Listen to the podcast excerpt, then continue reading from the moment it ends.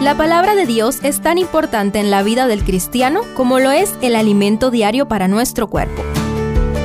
Estudia con nosotros el capítulo del día en Reavivados por su palabra. Éxodo 39. El capítulo anterior terminó con el recuento de materiales que se utilizaron para la construcción del santuario y todos sus utensilios, porque Moisés quiso rendir cuentas públicamente de la administración. El capítulo de hoy presenta la elaboración de las vestimentas del sumo sacerdote y las de los sacerdotes. Acompáñame a repasar estos detalles. Primero, las vestimentas sumo sacerdotales. Se elaboraron de afuera hacia adentro. Primero el efod, que era una especie de chaleco tejido de hilos de oro, azul, púrpura y carmesí, con sus sombreras de ónice engastadas en oro y con los nombres de los hijos de Israel y el cinto del mismo tejido para ceñirlo.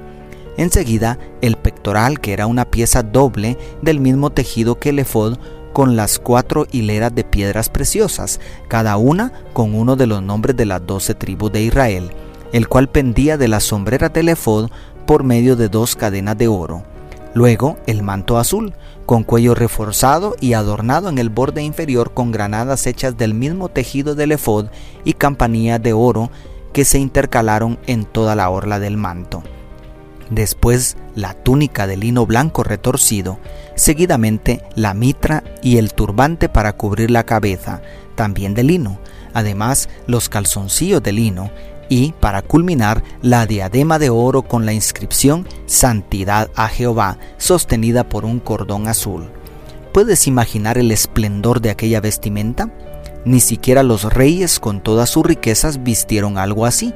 Además de hermosa, seguro que era un poco pesada porque un gran privilegio demanda una gran responsabilidad.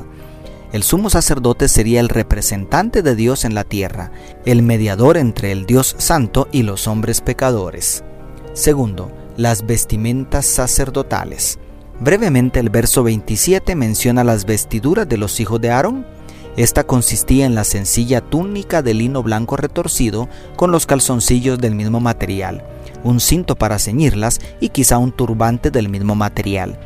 Eran tan sencillas que cuando la esposa de David lo vio danzar delante de Dios solamente con estas prendas, lo interpretó como si estuviera desnudo porque se despojó del manto real, como vemos en 2 de Samuel 6, 14 al 23.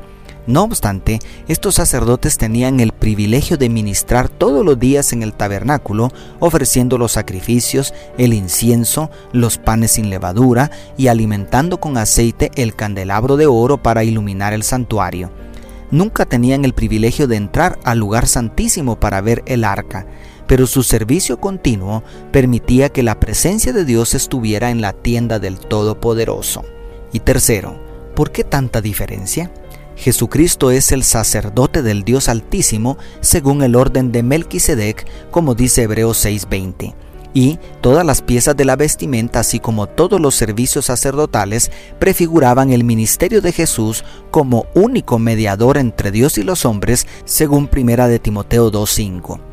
Así como el sumo sacerdote podía oficiar en el servicio diario junto a los demás sacerdotes, pero solamente él podía oficiar en el servicio anual del día de la expiación cuando se purificaba todo el santuario, así Jesús tiene la potestad de ministrar en nuestro favor en todos los sentidos pero la gran diferencia de las vestiduras no solamente apuntaba al privilegio de entrar al lugar santísimo, sino a un ministerio único y especial que solamente el Señor Jesucristo puede hacer en nuestro favor en el juicio investigador.